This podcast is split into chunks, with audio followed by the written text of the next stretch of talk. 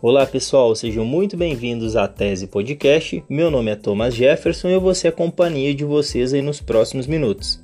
Primeiramente, eu gostaria de agradecer o teu acesso a esse podcast.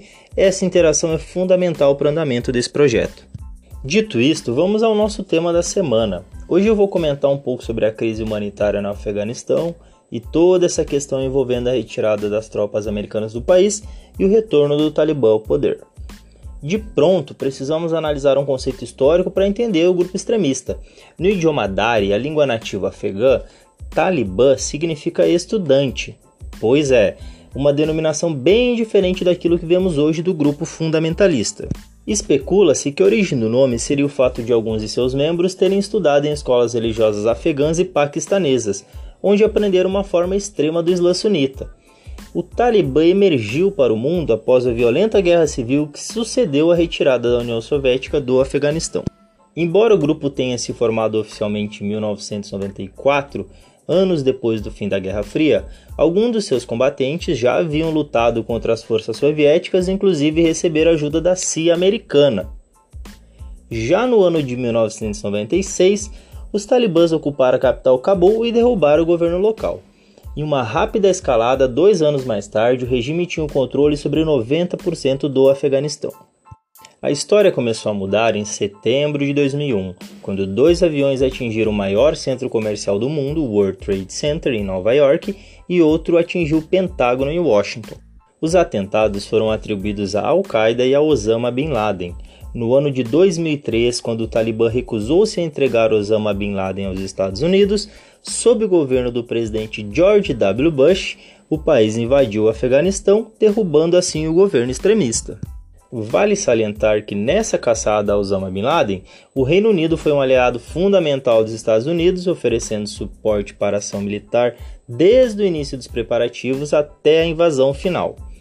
Desde então, os Estados Unidos mantinham tropas americanas no país, porém, em 29 de fevereiro de 2020, o governo dos Estados Unidos sob o comando de Donald Trump, assinou em Doha, no Catar, um acordo que definiu um cronograma para a retirada definitiva dos Estados Unidos e de seus aliados, quase 20 anos após o início do conflito. Em contrapartida, foi assinado um compromisso de que o Talibã não permitiria que o território afegão fosse usado para planejar ou executar ações que ameacem a segurança dos Estados Unidos.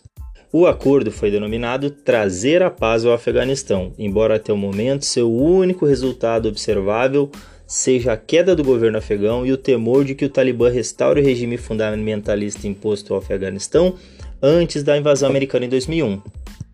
Assim, chegamos no contexto atual das retiradas das tropas americanas do Afeganistão onde nos últimos dias temos visto pessoas aglomeradas na volta do aeroporto de Cabul e até mesmo caindo de aviões, em uma tentativa desesperada de deixar o país. O ponto de vista americano para a retirada das tropas é o custo dessa guerra. Estudos apontam que esta guerra custou cerca de 200 milhões de dólares por dia, isso mesmo, por dia aos cofres americanos. Sinceramente, eu entendo o lado americano. Porém, na minha opinião, a forma que está sendo executada a retirada do exército americano é desastrosa. Ao invés de retirar primeiro os civis que estavam morando no Afeganistão e que não desejam pertencer ao governo talibã, os Estados Unidos simplesmente retiraram as tropas e deixaram as pessoas lá. A tendência é que as tropas americanas deixem o país até 21 de setembro desse ano. Até lá, os cidadãos afegãos estão fazendo de todo o possível para deixar o país. Depois dessa data, provavelmente o Talibã voltará a implantar seu regime fundamentalista por completo, com uma política de segregação e desvalorização da mulher. Em sua primeira aparição desde o retorno ao poder no Afeganistão, o movimento fundamentalista islâmico tentou apresentar uma posição moderada informando que não haverá violência contra as mulheres dentro da estrutura da lei islâmica. O que, sinceramente, eu não acredito que aconteça. Por isso fica a minha torcida para que todos, em especial as mulheres, sejam retirados o quanto antes do país e não sofram com esse regime bárbaro. Bom, pessoal, eu, por enquanto é isso. Eu espero que vocês tenham gostado desse primeiro episódio. Eu vou deixar uma dica de filme pertinente ao assunto. O filme é A Hora Mais Escura, um filme de 2013 relata toda a estratégia americana até a captura de Osama Bin Laden. Eu creio que ele está disponível na Netflix e na Globoplay. Por enquanto é isso, fiquem com Deus, até segunda-feira que vem.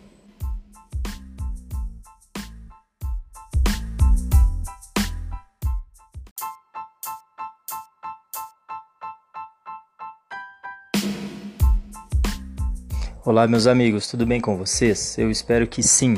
Eu sou o Thomas Jefferson e esse aqui é o terceiro episódio do Atese Podcast. Primeiro, eu gostaria de informar que a gente já atingiu 50 reproduções, tanto na plataforma do Google quanto na plataforma do Spotify. Eu sei que o número não é tudo, mas ele é bem importante no andamento desse projeto. Essa semana eu vou comentar um pouco sobre as manifestações políticas, a liberdade de expressão e qual o seu limite. Bom, pessoal, você sabe que estão previstas manifestações em todo o Brasil no dia 7 de setembro. É, o ato pró-governo busca, entre outras medidas, reivindicar bandeiras como a liberdade de expressão e o respeito à Constituição. Eu não vou entrar no mérito da ideologia política, pois isso é muito pessoal e este não é o intuito desse podcast, até porque esse assunto já está sendo vastamente debatido na internet. Ah, mas então você vai ficar em cima do muro. Não, na verdade a minha vontade política eu demonstrei na urna quando exerci meu direito a voto. Ponto. Bom, pessoal, dito isto, podemos contextualizar que a liberdade de expressão, ela está ligada ao direito de manifestação do pensamento, a possibilidade do indivíduo emitir suas opiniões e ideias ou expressar atividades, tanto intelectuais, artísticas, científicas e de comunicação, sem interferência ou eventual retaliação do governo. Porém, é sempre importante salientar que a liberdade de manifestação do pensamento será garantida desde que, ao expressar uma opinião, as outras leis sejam respeitadas. Num ambiente democrático, as manifestações públicas são ferramentas mais do que necessárias para um convívio em sociedade.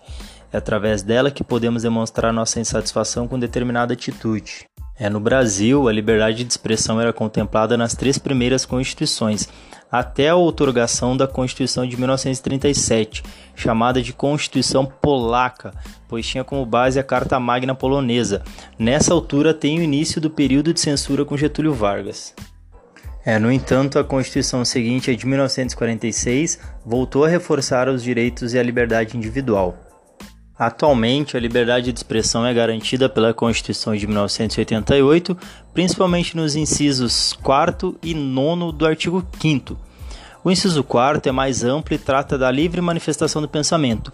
Já o inciso 9 foca na liberdade de expressão da atividade intelectual, artística, científica e de comunicação. Ainda num contexto nacional, nós não podemos deixar de mencionar o movimento político de cunho popular Diretas Já ocorreu de março de 1983 até abril de 1984 e teve como objetivo a retomada das eleições diretas ao cargo de presidente da República no Brasil, e isso ocorreu durante a ditadura militar. Outra grande manifestação que me recordo foi o Movimento dos 20 Centavos, que ocorreu em junho de 2013 e teve como críticas principais o aumento das tarifas de transporte público e a falta de investimento em serviços públicos como saúde e educação. Bom, vale salientar que essas manifestações ocorreram durante um governo de esquerda, corroborando a ideia que, independentemente de quem está no governo, tanto direita ou esquerda, a demonstração da insatisfação é legítima, mais do que isso, é um direito fundamental. Bom, dito isto, trazendo um pouco desse conceito histórico, chegamos ao atual cenário.